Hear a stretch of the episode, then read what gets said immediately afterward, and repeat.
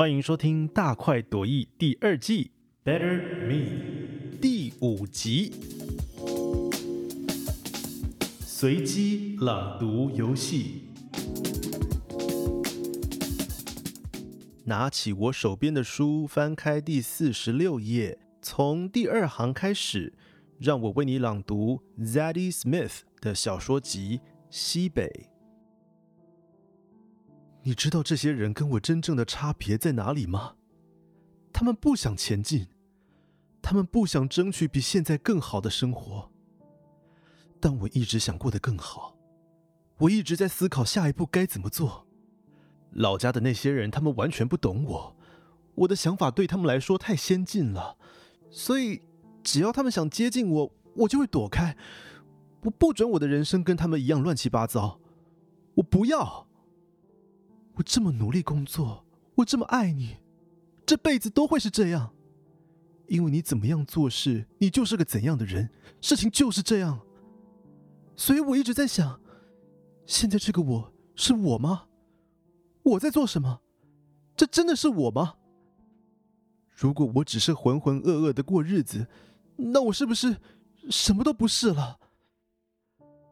从我踏上这个国家的第一天起。我就改变心态了。我想得很清楚，我要往上爬，每一天都至少往上一点。在法国，你是非洲人，是阿尔及利亚人，但有谁真的想搞清楚呢？你一点机会也没有啊，根本动弹不得。可是在这里，你有机会。你当然还是要工作，你得非常努力工作，才能摆脱那种乱糟糟的人生。重点是。我不想让任何混乱进到我的生活，可是你就是会做出这种事的人啊！就像，就像那个女的，你怎么会让她进来我们家呢？我真的完全搞不懂你在想什么哎！我绝对不准这种乱七八糟的人、乱七八糟的事情入侵我的生活。我知道这个国家有很多机会，但我们必须自己去把握。你一定也做得到。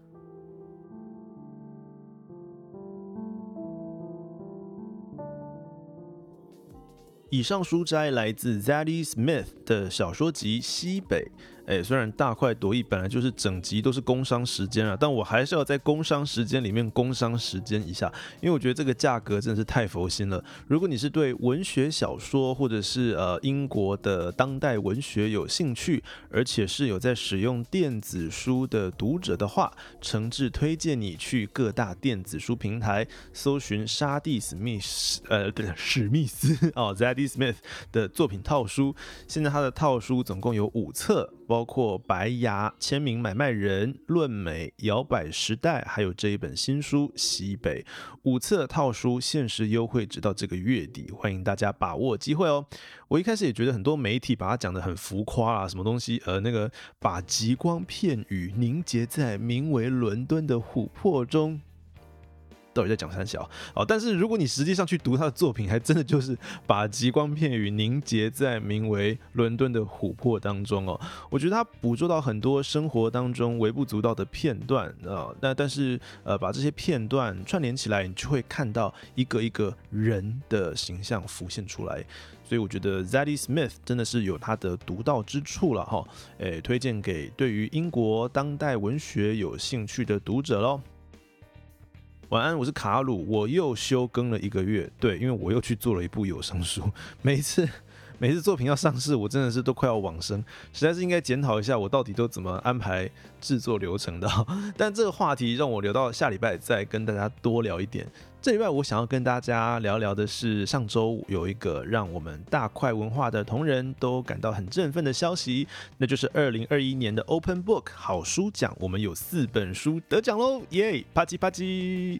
除了先前第一季大快朵颐，我们有请过呃编辑小毛跟印物。图来录过一集川贝母的成为洞穴以外，哎，不止哦，那个那谁啊，金磊大哥，金磊大哥的那个磊哥的金屯记也有拿奖哦，我们也聊过一集，欢迎大家回去听听呃他们的分享。那另外两本书呢，分别是 Udit Shalansky 的事物之书得到了年度翻译书奖，还有 Vitali Konstantinov。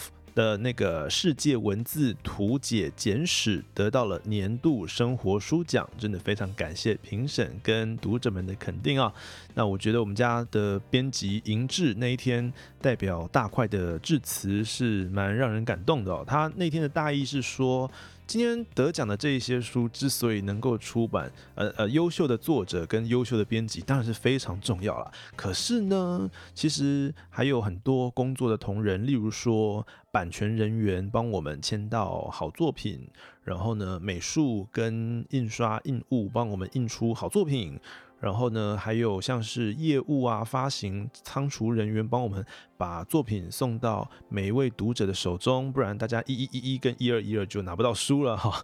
那还有行销企划人员让读者认识每一部作品，或者是会计人员让出版社员工跟作者能够活下去哦。每一个位置都是不可或缺的，所以真的是非常感谢各位读者跟每一位工作伙伴陪着大块走到现在。他的大意大概是这个样子啊。那我自己一方面当然是诶以身为大块的一份子为荣，但是另外一方面，其实我自己本身也是非常感谢许多资深的同事哦，在前面努力了这么久，才能让我们这些比较新进的同事，可以在呃一个很扎实的基础之上，可以有所发挥。真的谢谢大家，也辛苦大家了。也希望正在收听这个节目的每一位读者。哎，我假设你会点进来一个出版社开设的 podcast 频道，你应该还算是有阅读习惯了哈。我先姑且这样假设哦，所以也希望正在收听这个节目的每一位读者，哎，我不是要你们出同情 出版从业人员，我没有叫你们可怜我们的意思啊。但我希望大家可以知道，每一本书的诞生都是有非常多。不同领域的专业人员通力合作之下，才能够送到你的手中，或者是你的电子阅读器当中。所以在诶大家能力许可的范围之内呢，希望大家可以一起来珍惜我们台湾的出版品，让我们将更多有意思的出版品呈现给每一位读者还有听众喽。接下来要跟大家分享的是，在今年十月十五号的一场新书发表会的内容哦。那这一本书是呃美国联邦最高法院法官 Ruth Bader Ginsburg R.B.G. 大法官的自选集。我是这么说的啊，这本新书。那这天，呃，当天我们请到台北大学法律系的关小薇老师，还有钱立伟尤美女律师来跟我们谈谈他们眼中的 RBG 大法官，以及这位美国联邦最高法院的大法官是怎么样影响了一整个世代的法律人，甚至怎么样影响到台湾社会。那这个座谈上面呢，关老师跟尤律师举了很多很具体、很生动的案例，让我们从这些案例当中侧面认识到这位大法官的影响力哦。所以我相信，就算你没有法律背景，也会对 Ginsburg 大法官的勇气感到非常的敬佩，还有他的一些诉讼的策略啊，他的深谋远，可以这样讲吗？就是他的深谋远虑哦。那如何影响到我们今天台？湾社会让每一位女性啊，也不只是女性，每一位男性哦，或者是呃多元的性别，或是不同的族群，都能够因此受惠。那么，就让我们先来听听关小薇老师的分享。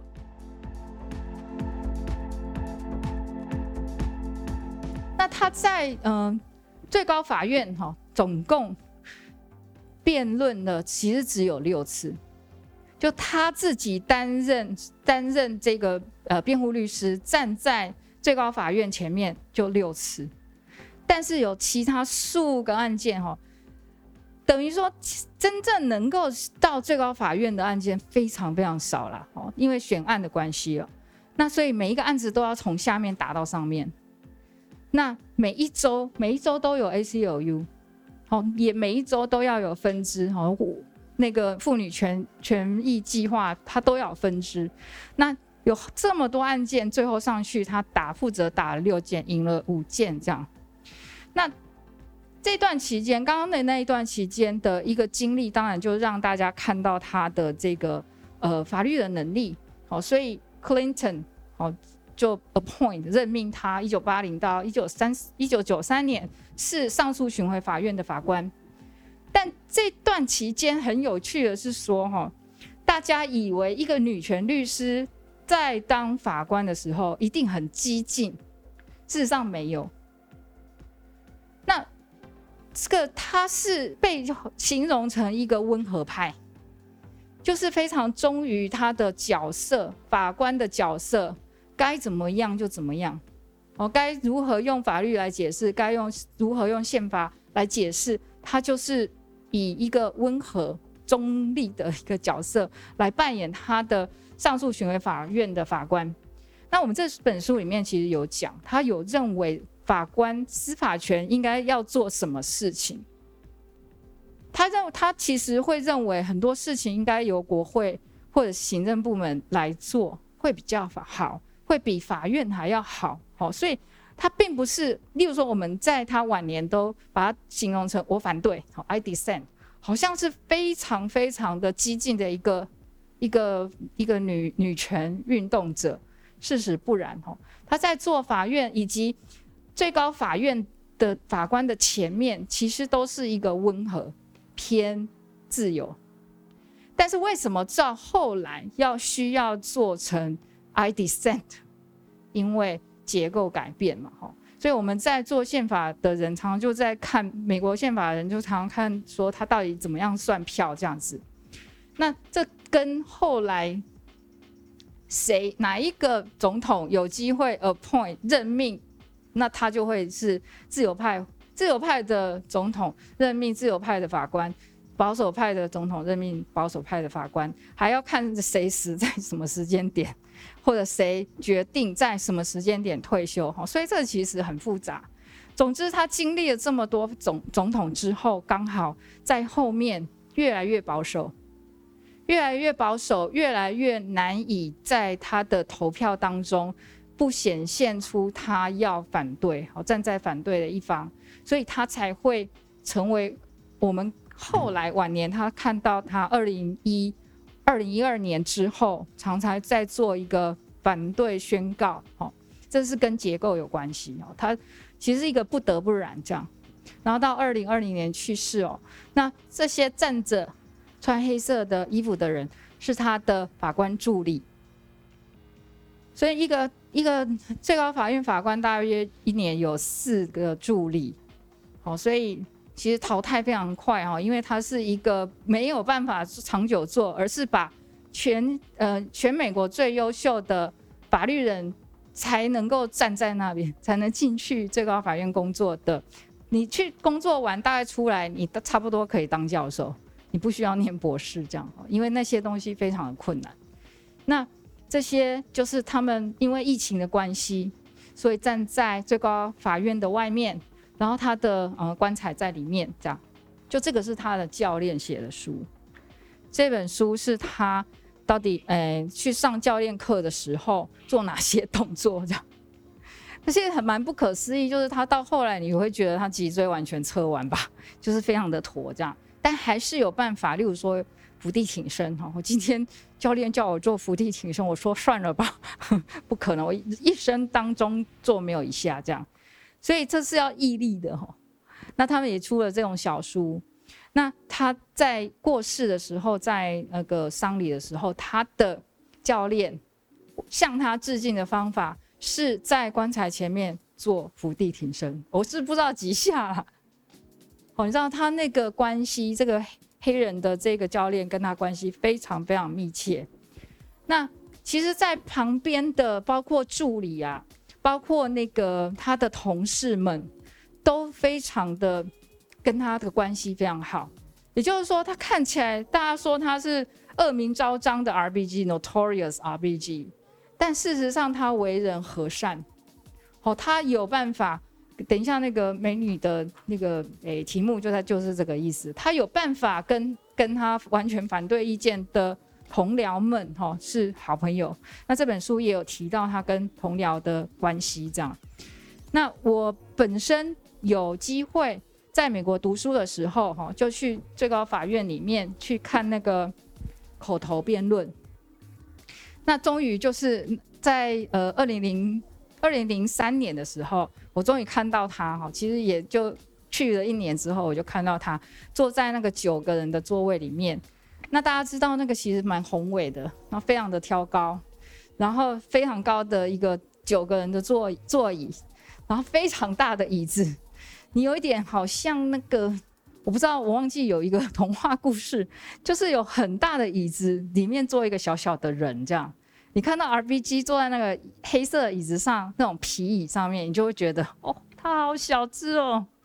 然后同时呢，最另外一边就是那个 Clarence Thomas，就是黑人嘛，大家就知道他其实非常保守哈，他现在还在这边，然后非常非常保守。那他也没有跟，例如说最保守的这个呃。Thomas Clarence 不好，尤其他跟 Scalia 在这里面有写非常非常的好，这样。那在去参观了参观看完那个 oral defense 呃 oral argument 之后呢，哦，我们就被这个最高法院接待，然后就很期待，可不可以可不可以去 RBG 来跟我们见面呢？结果没有，是 Scalia 这样。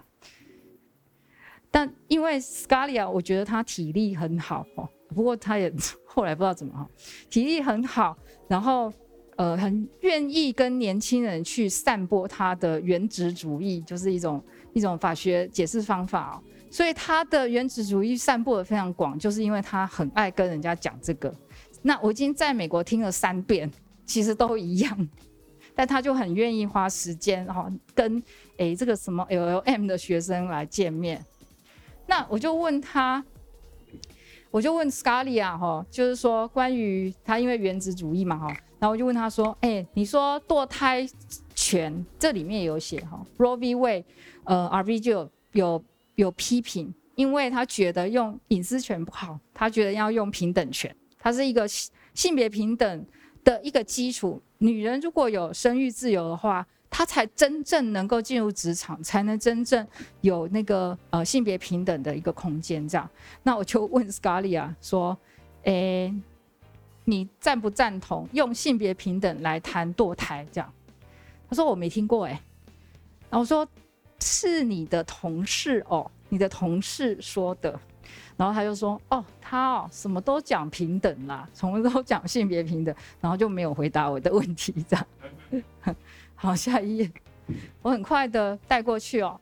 那为什么他其实他的呃意见书哈，不同意见书等等，会有一些大家喜欢看，因为他其实带入他重视人的生命经验，所以他会看到那个当事人本身，所以他会去写说这个当事人他经历了什么，然后他其实。有多少多少困难，然后这个最高法院的多数见解多么的不重视经验，不重视他的生命故事，这样。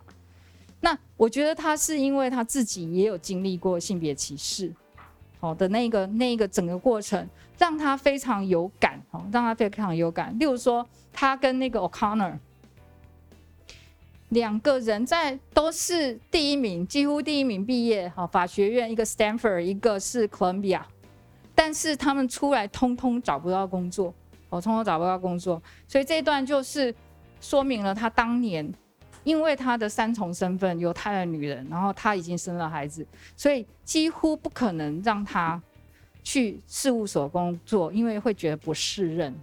这个经验让他非常有毅力的一直在从诶他毕业之后，因为明明。在学校，你如果说看 merit，就是看看本身表现是否良好这件事情，不分性别的话，他早就该是最高法院的助理，对吧？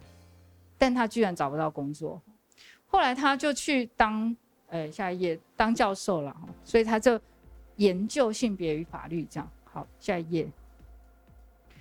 那这这一章我想要很快讲一下，就是说，嗯，让他。在呃整个美国看被看到，当然就是因为他在 ACLU 的一个诉讼。好，那我们会把这种希望透过诉讼，然后达成社会改革，叫做法律的动员。哈，动员是社会运动的那个动员。那法律的动员的法律就是透过诉讼来做这样，所以它等于是先驱。前面一个先驱叫做 Thurgood Marshall，哦，就是布朗案，好，就是民权。民权就是种族平等也是透过法律动员而而成功的。哦，那他的确得到这个种族平等的一个驱动，让他也知道性别应该也可以这样做。哦，所以他就去 S U U 受邀哈，去 S U U 做这些事情。那他的策略就是要选非常明显的法律歧视，因为学过人就知道这有差别待遇。然后你一定要想办法说明这个你为什么可以做这种差别待遇哈。所以直接歧视他先把它打完。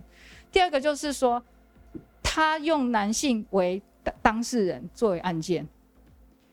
那这是一个策略，因为上面一排通通都男的，全部都男性，所以他要诉诸男性去同理这个当事人的男性的感受，所以他做了这样子的策略。但是女性主义者哈批评他这一点非常非常多，好，就是说你你都是为了男性在打这个事情啊哈，但是因为刚好真的就是男性的那些案子会赢，事实上。他也只有几个案子是男男性当事人，大部分都是女性嘛，所以你看他是不是这样子的策略是成功的？因为不可讳言的那个社会、那个法界都还是这样，所以这是他的策略。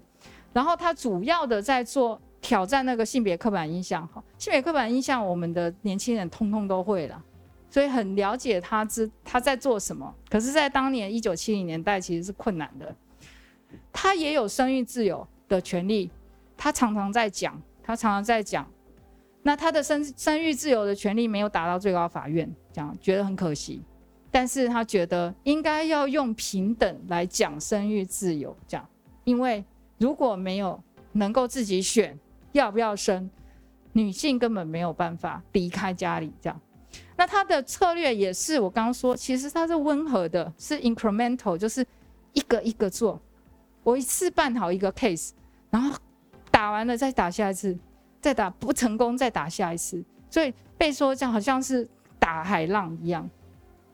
所以久了大家都知道他要讲什么啦，都知道他要讲什么，因为他一而再再而三的讲，目的就是这个比较难，好，就是提高宪法的性别平等审查基准哈，因为他这个提高的话。就越容易把法律宣告违反性别平等而违宪，这样，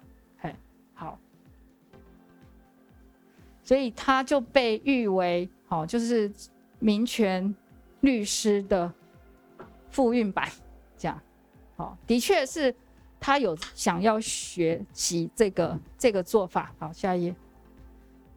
好，那最后呢，就是谈到我觉得这本书很珍贵的部分是那个不同意见。不，因为不同意见书，如果你去念的话太长了。但是，呃，RBG 做了一件事情，就是他在法庭的时候就念他缩减版的不同意见书，哦，就叫做 bench dissent，就是法庭上的口头发表不同意见。这个他有是有策略，为什么？因为他等于在里面内部其实轮来轮去，那个不同意见书在做说服的过程，他是输了啦。可是他觉得他对，哦，那他就是想要跟公众沟通，这是他的沟通的方式。他已经同事同僚沟通不成吗？所以他其实不同意见是要跟人民沟通，跟政治执政者沟通，这样。所以，例如说，他在两千零六年之后就开始一直有 I dissent，哦，他会。开始，所以果然他没有错，因为记者不会写那么长的不同意见书，但是会写他短短的他讲的那些 quote，那些 quote 就变成大家耳熟能详的东西，因此一个最高法院的大法官终于变成大家都认识的人。哦，他不是高高在上，然后他被做很多迷音这样，所以他他觉得很好哦，他觉得。表示大家有在听哦，那这是我自己照的。我是去那个书店，美国书店，它的儿童区，儿童区没有什么其他最高法院大法官被写给小朋友看，就他了，N 本，非常多本，好，好青少年版、儿童版这样。好，下一页。好，那我最后就是说，像这个案子，二零零七年，Let Better。的案子。那他这个这一位，就是他长这样子哈。那他在那个轮胎公司工作，嗯，非常非常接近要退休，才发现说他的薪资跟他同级的人的男性薪资差落差很大。那他终于提出了这个性别平等的诉讼之后，法院就跟他讲说：“哎，你最早聘雇的时候在 N 年前，你现在才来主张，已经时效消灭。”一直打到最高法院也说时效消灭，所以他就认为拜托我他我到什么时候才知道？而且那个薪资的累积是越晚才越出现。那你这种这种纯粹法律有没有？纯粹法律规定就是这样，然后时效消灭，你自己在权利上睡着，所以没有办法这样。这个没有办法用在这一个活生生的案子上。他觉得最高法院没有看到女人在这个这种工作环境下的困境，因为你怎么第一你怎么知道人家的薪水啊？第二你怎么证明那个利薪资的落差？那事实上每一个月的薪资落差就是那一个起点，每一次都有权利受侵害，怎么可以说没有？好，所以他觉得跟他的。同事讲不听没有用，只好向人民说。事实上，他的他的心是向执政者，也就是奥巴马等，哈，就是民主党了，哈，就是说没关系，球要再次落到国会这一边。最高法院不宣告违宪没关系，你国会可以改啊。好，他所以最重要就是这一句。最高法院认为没有违宪，你国会可以改啊！哎，RBG 它其实很尊重司法系统的民主投票结果，但是同时他也认为，既然司法系统动不了，那行政跟立法系统也可以行动啊！我们似乎可以从他的这些言谈听出，他对于权力分立既有尊重，那也有更高的期待。接下来我们就来听听，呃，由美女律师分享 Ginsburg 大法官他是如何细致的进行他的战斗，也就是他的诉讼，还有他的战斗怎么样对应到台湾的法律跟社会发展。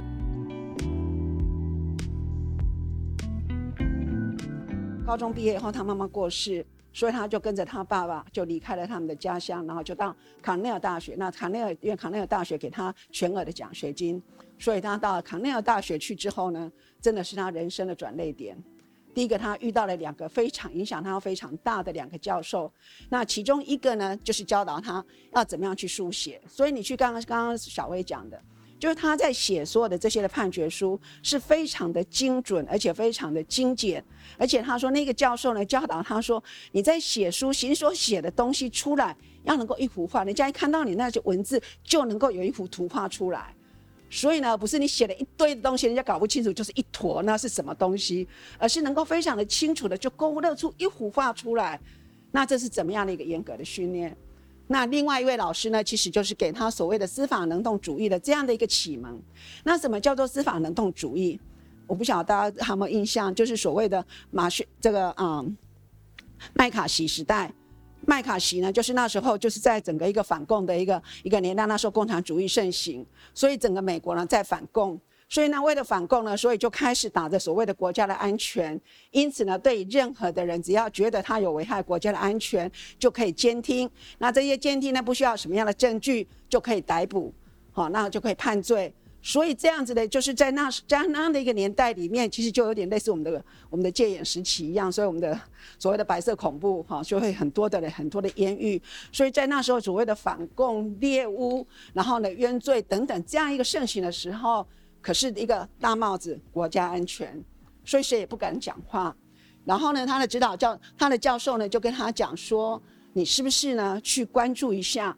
第一个呢，他有没有违背所谓的证据法则、无罪推定的原则？所以呢，在麦凯锡麦卡锡主义的他对自由的侵犯，你要不要去研究一下？那他说在他说他其实那时候只是想要好好的念书，将来去做事，去赚个大钱就够了，他的人生就圆满了。他从来没有想过说要去关心这些的国家的大事。虽然说前面有这些的启蒙，但是那只是小时候就是少时了了，大未必佳。所以呢，他其实也没有那样的一个胸怀壮志。所以呢，是他的教授跟他讲说：“你要不要看看这样的一个，哈，就说这样的一个政府为了所谓国家安全，那这样的一个到处猎巫，那这个有没有侵犯到好这个所谓的自由的部分？所以他去去看了以后，才发现说。”哇，那我们所认定的无罪推定的原则到到哪里去了？那所谓的这个啊令状，好，今天我要逮捕你，我必须有令状，必须是法法院核准的。那这些我们所学的这些的东西，为什么全部不见了？你只要一个国家安全挂在那里，就说我都可以不见了。所以后来他就开始去投诉，因为有另外两位哈佛的法律系的学生，就从国家安全的角度说，这是完全合法的、合宪的。然后他呢就去就去反驳他们，所以这等于是他开始出世提升，等于是他还在大四的时候，然后他就开始尝试着去反驳哈佛大学的两位好这高材生所写的这样的一个文章，然后从人权的角度去切入。那为什么从人权的角度去切入？所谓的司法能动性，就是说，好，因为为着国家的安全，所以法律规定在那里，因此法官呢他可能就会照这个法律去判。可是法官在这样的一个情况之下，有没有可能？他能够去在这所谓的法律规定，在国家安全，但是又在人权的保障之下，中间是不是有一个可以突破点？那只要你那个判决出来之后，他就能够变成判例，判例又能够再带动判决，它这让整个一个司法它不会变成国家所用。所以在这里就跟说我们现在所谓转型争议。跟当年说实在的，我们现在再回去看当年的法官的判决，像像说现在转型正义委员会呢，他们开始去做访谈，然后去问一些的检察官或者一些的法官，说你当年对这些的所谓的白色恐怖的案子里的看法怎么样？他们都毫无反省，他们觉得说当时的法律就是这样的规定啊，当时我们受的教育就是这样子啊，所以呢，事实上你会看到说这个教授对他的启蒙有多重要。他让他去看到说，虽然法律这样的规定，虽然国家的安全，虽然反共这么的重要，但是在这中间有没有任何的一个突破口，他可以去看到人权的曙光，然后在这里能够所谓的争议的东西能够能够渗透，那只要有这样的判决出来，他就能够慢慢的形成判例，他就能够带成带动判决，那这样子慢慢的就能够去把这所谓的以打着国家安全之名来行侵害人权之实的东西。就能够有所突破，所以呢，你就会看到他到最后为什么会时常说 I dissent，他意义，其实他说今日的意义就是明日明日的主流，他是为明日的智慧呢，那在做上诉，在做啊抗议的。哈。所以呢，在这里事实上你会看到说，老师对学生的启蒙其实是蛮重要的，因为有时候就是一个言行或是一个 sign，可能就让他一辈子受用不尽。那另外呢？当然，他在哈佛大学的时候，其实他已经有有已经小孩了，是什么孩子的妈妈。那孩子的妈妈要去念大学，去念哈佛学院，所以他那时候很愁、很犹豫。所以呢，他爸爸给他讲了一句话，他就说：如果你想要做的事情，这些都不会是问题。那除非你自己并没有那么的想，那你就会有很多的借口。所以他就觉得说：OK，那既然有孩子，我要念法，我想要念法律，所以呢，他就真的就是。孩子的妈妈，然后呢去念，所以我们也看到美国的妇运，对不对？在那样的一个年代里面，你根本就是很早就结婚了，就生小孩了，那你投入到婚姻家庭里面，你根本就没有路可走。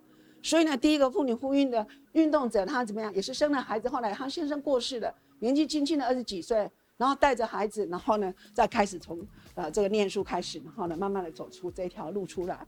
所以在以前，在上辈子的啊，就是你的父母辈。或是你的祖母辈，可能就是这样子慢慢的走出来的，所以呢，他就是兼顾育婴跟学业。那当然呢，后来他要去当律师呢，就是没有，就是没有人要聘用他，所以后来他去当法学的教授。然后在法学的教授，刚刚一直在讲这个所谓的嗯 ACLU，它其实就是美国自由联盟。那美国自由联盟其实跟他原来没有关系。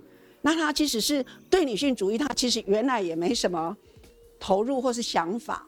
那事实上是到一九七零年代，美国的女性主义呢开始盛行，所以他在教书呢，这个哥伦比亚的这个学生呢，就会对他的要求，希望说，哎，老师你是不是可以讲讲这方面的课程？所以他就开始带着学生去讨论在这性别跟法律的东西。所以他等于是第一个在学校里面呢，开始开所谓的性别歧视跟法律的课程。那他就带学生呢说，好，那这样子自由联盟呢，它有一些的啊案例，就像现在我们各个大学里面所谓的法律服务的，你们好那是不是叫法律服务？对法律服务，然后你们就是从实际的接触案例里面去了解说，哎，这个实际 case，因为否则你书念了老半天，没有那个实际的案例，你没有那个临场感，你根本不想再念什么。但是呢，让你去接触当事人之后，当事人跟你叙述之后，你才会发现说，哦，那是怎么样再回过来看法律，那个法律就会活起来。所以就跟当年说我们在念民事诉讼法。根本不晓得为什么念民事诉讼法，那民事诉讼法在枯燥的、枯燥的要死，那也不晓得那干嘛。可是后来我去当法律助理之后，这样实际走一遍，再过来看民事诉讼法，你就懂了为什么每一步呢要那么的严谨。因为什么？所谓程序的争议，所以你就必须每一步非常严谨、严谨的去规定，那你才知道说，哦，为什么你要念？为什么要念这个？为什么要这样的规定？所以呢，你没有一些生活的经验，只是去背那些东西，事实上是记不起来的。那有时候呢，我在看啊，就是像我孩子在念书的时候，你叫他念出来，看他的断句，你就知道他到底懂不懂，对不对？连断句都断错，你就知道他根本不懂，就是在那里胡，对不对？囫囵吞枣的念。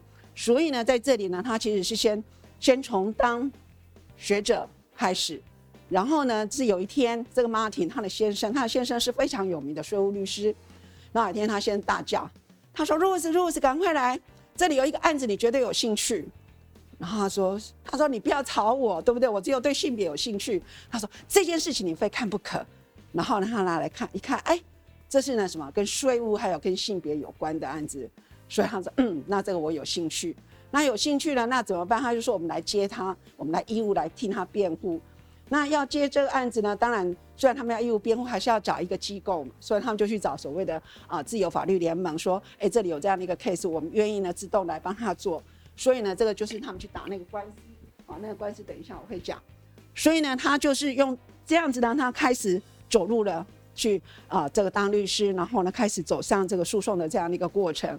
那他当然一方面当律师，就是他当律师其实都是在所谓的自由法律的这个女权计划里面，等于义务的打官司，就有点像我们现在的法服一样，然后去打帮他们打打这些官司。那当然就是越来越有名。然后后来呢，当然就是啊，是是卡特是吧？卡特提名他啊，当那个上诉巡回法院的这个法官啊，因为他们的法官都是用提名的，不是说我们就是考上法官之后这样子一直升上去，他不是的。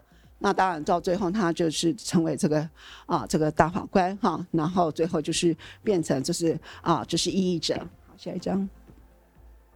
那所以呢，你会看到就是啊，他一路这样的一个走来，这些的生命经验，也就让他。其实原来是无心，那无心插柳柳成荫，那慢慢的走出这条路出来。那所以呢，那他跟台湾的有什么样的可以呼应的？那其实呢，他自己在最形形容的，就是说所谓的祖母级的诉状，就我们刚刚所讲的，就是马丁呢邀他一起来诉讼的这所谓的莫里兹的案子。那这莫里兹的案子到底是什么呢？他其实是一个孝顺的孩子，那他呢亲自去照顾生病的老母，可是他却不能够享受税法上抚养亲属的扣除额，所以呢，只是因为他是单身男性，因为呢是生这个所谓的扣除，因为照顾一定是女性，所以只有女性你因为照顾你才可以享有这所谓的亲属扣除额。那今天是男性去照顾，所以他不能够享有，那他觉得说，哎，那这个很奇怪了。所以刚刚在他这个老。这个啊，小薇老师在讲说，他先从男性的着手。事实上呢，就说好，你今天一直在讲说这个所谓的性别不平等，你去跟男性讲说你对女性不平等，没有人会甩你的。但是呢，去告他告诉他说，这个对女性的保护，或是对女性的一个不平等，事实上是会影响到男性的，那男性就会有兴趣了。哎，怎么说？所以呢，他就拿出一个男性的例子，你看，你们这所谓的对女性的一个保护，事实上什么是对男性的一个伤害？那他其实也是一个不平等的。所以呢，那当然法官都是都是男的，这一讲哦，就打动他们的心弦了。所以你就会看到他他用这所谓的宪法，美国宪法第五条修正案的平等保护原则，因为第十四条它是所谓的平等保护，它是列举的。那第五条就有点类似我们宪法的二十二条，一个比较是概括性的，所以他用平等保护的这个原则呢，来提出了就是强调性别平等的作为论据。所以呢，后来这个案子呢，第十巡回上诉法院呢，就打破了，就判他胜诉，就打破了就是税法里面照就是啊照抚养照顾的性别差别待遇，那判决呢莫里兹呢胜诉。那这样的一个案子呢，就。影响了怎么样？后来联邦所有的这些数百条的法案，它基于性别的差别待遇的全部全面的修改。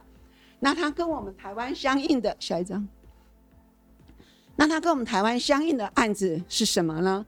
其实就是婚姻惩罚税。因为我不晓得各位各位都很年轻，因为以前我们的税法是规定说，你夫妻结婚了以后就要合并申报。那我们的税法是采累进税率。所以呢，合并申报以后，你的税率决定是上去的。你可能这个别分开申报的时候，你可能只要交百分之二十的税率，但是两个一合并申报前，你可能要交百分之三十的税率。所以呢，这这等于是什么？等于是对婚姻的惩罚。我们两个结了婚以后，并没有赚比较多的钱，开销也比较多，但是我们却要交比较高的税率，因为把你们两个所得并起来，然后用一个比较高的税率。所以这个部分呢，啊，这个就是妇女薪资呢，其实就是啊。等于是牵涉到我们的国内的复印，我们说国内的，呃，战后的复印，等于是说从吕秀莲哈，她在一九七零七一年的时候，那开始把这个复印的种子带回来。所以我们刚刚讲说，一九七零年代在美国，它是一个复印开始蓬勃发展、女性主义蓬勃发展的时候，那时候吕秀莲马上带回来。那后来因为美丽岛事件，哈，她在这个啊一九七九年的时候呢，关进去了。所以在一九八二年的时候呢，妇女新知成立。那妇女新知为什么成立？因为李秀莲啊，她带回来妇女宗旨之后呢，她就成立了拓荒者出版社跟保护女专线，然后来帮助妇女朋友。但是因为那时候在戒严时期，戒严时期你根本没有言论的自由，没有集会结社的自由等等，更没有出版的自由。所以拓荒者出版社和保护女专线后来都被国民党就是渗透，然后后来就关起来，让她出国。那因为后来她回国之后参加美丽岛。啊，杂志的社的编辑，那在美丽岛，就是在那个国际人权日的那一天，他们举办了一个大的游行，那就被政报部队整个包围起来，就发生美丽岛事件，然后就整个就开始就是啊风声鹤唳，然后所有认识的人全部都一起抓，一起抓了。那在那样的情况之下呢，当然整个风声鹤唳的时候，那他又是我们呼应的拓荒者，所以当初跟他一起在从事啊保护女专线，还有拓荒者出版社，像李元珍他们，他们觉得说应该做点什么事情。所以呢，后来他们就决定说，我们要从意识的觉醒开始。所以，我们刚刚讲启蒙非常的重要。所以，他就创办了，就创办了妇女心智杂志社。所以，妇女心智呢，在一九八二年成立。那我们知道，在一九八七年解严。那解严之后呢，妇女心智又转型成为基金会。那慢慢的就变成压力团体。所以呢，我们第一个所写的啊，这个我们就召开座谈会，那来拼集这个所谓的婚姻惩罚税。所以那时候呢。也我也是一样，初试提升，开始在中国时报社会版呢写了一个专栏，就是就是讲那个婚姻惩罚税，然后要求政府修改修改法律。当然写了也没有人理我，好，所以你会看到我们一直到什么？到二零一二年大法官四至六九六号宣告违反宪法第七条男女平等原则，所以呢要在两年内去修改法律，那不然的话失去效力。所以到二零一四年，二零一四年我都已经当立委了。才修改全面修改，所以废止婚姻惩罚所以。现在夫妻可以分开申报，然后分开计算税率啊。所以在这里呢，我们就看到说，哎，他的一个莫里兹案呢，他其实从税法进去，从男性。那其实呢，我们一样婚姻惩罚税，不管对男的对女的，其实都是不利的。那另外呢，就是罗的罗素里的案呢，那这个是什么呢？这个其实也就是。Ginsburg 呢，他当时要被提名为大法官的时候，妇女团体反对他的理由，因为呢，他这个是在一九，他是在一九七三年，那时候其实他是还没有当大法官的，在一九七三年的一个大法官的一个啊一个解释。那这个里的这个罗里这个啊罗的这个案子是什么呢？他其实呢这个啊他是在当时反对动运动的这个反堕胎，他是跟堕胎有关的，所以那时候反堕胎的运动本来就一直很强大。但是呢，仍然有四个州呢，它可以让有堕胎的女人呢，她可以去安全的一个堕胎，合法堕胎。那或是说，有的时候至少你在第一孕期的时候，就是说在几个星期内，那你是可以堕胎的。那只有呢，就是他来申请的这个案子，它是德州的法律。那德州的法律呢规定的非常非常的严，它规定说，不管你回忆会不会毁掉你这个女人的健康或是你的生命，不管你是不是被强暴的，你是不是被乱伦的，或是你是啊这个因为这个怀孕你可能会生命有问题的，他全部都不准你堕胎。所以这是一个非常极端的法律。那来申请的是这样的一个案子，所以呢，最高法院就是他们的最高法院呢，他其实就是说宣告这个违宪，他其实只要说你德州这个法律是明摆的违宪的。到这里就好了，但是呢，那时候的最高法院呢，啊，大家大家都很兴奋吧，所以就做过头了。他们呢就把它就是宣告所有的堕胎的法律呢都是违宪的。好，那这样的一个结果造成什么样的影响？因为有些州已经允许有条件的堕胎，现在即使你有条件的堕胎，仍然算是违宪的，所以就引起这反堕胎团体非常非常大的一个反弹。那这。因为原来反堕胎团体就是宗教的团体，就本来已经势力非常庞大了。那你现在去把所有的，连人家已经开了门，对不对？就说有条件的堕胎是合法的，有四个州这样。所以当时如果真的想堕胎，你还是可以跑到那些州去堕胎，因为在那边是合法的。只是你的成本很高，所以它就会变成是有钱人的的这样的可以去堕胎。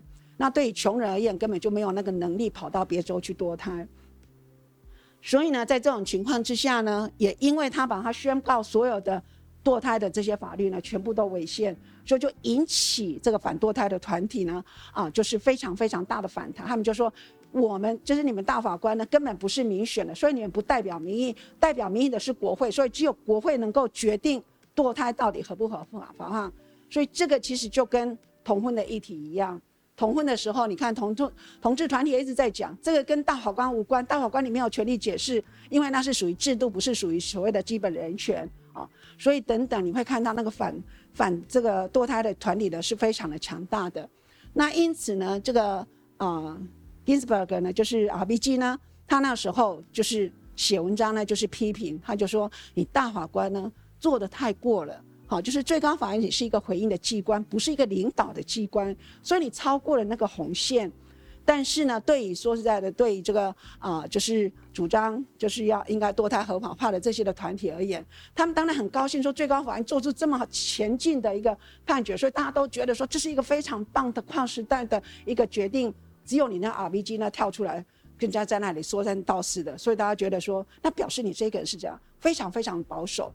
所以那时候他被提名的时候，妇女团体是出来反对的，觉得说他很保守，他根本就不配所谓的自由自由派的这样的一个。那他所以他在这个另外一本那个反对，就是我反对的那一本书呢，他就去澄清说为什么妇女团体会反对。那他其实他不是反对反对这个所谓的啊这个堕胎啊就是的这样的一个言论，他其实是说你最高法院有你一定的极限。你只能够是一个回应的机关，你不能够超出了那个回应的机关，跑到前面变成在领导、引导社会啊。所以呢，在这里呢，就是啊，罗斯韦德案这所那这个案子的给我们的影响，他说社会的变革呢是由基层慢慢的浮现，然后呢由政治的运动来带动风潮，那透过国会跟州的立法的机关的认可。然后再由法院呢持续推进，他是认为说一个整个社会的进步，它是慢慢的往前推的，你不可能是一个跳跃式的最高法院站到最前面，然后呢登高一呼，整个社会就会改变。他觉得那是不可能，因为那个就后坐力会非常的强，会把你弹回来的。所以我们看到现在美国最近，美国整个一个沸腾，哈，因为德州的法律又定得非常非常的严，他们就透过立法机关，然后更把这个所谓的堕胎的法律定得更严，所以现在这些的啊，就是。反堕胎的这些的团体，就是支持，好支持应该要堕胎合法化的团体，现在大串联，然后大家一直在抗议哈。所以呢，然后在美国历史上，法院每一次遇到社会变革的问题，大法官通常是跟进，而不是怎样，不是引领社会的变革。所以只要最高法院别迈大太大步，那以致引来难以招架的强烈反扑，他还是可以透过宪法裁定去强化社会的变革。所以他认为是。大法官应该就是啊，大法官是应该在后面推推推，而不是你走到最前面去登高一呼的。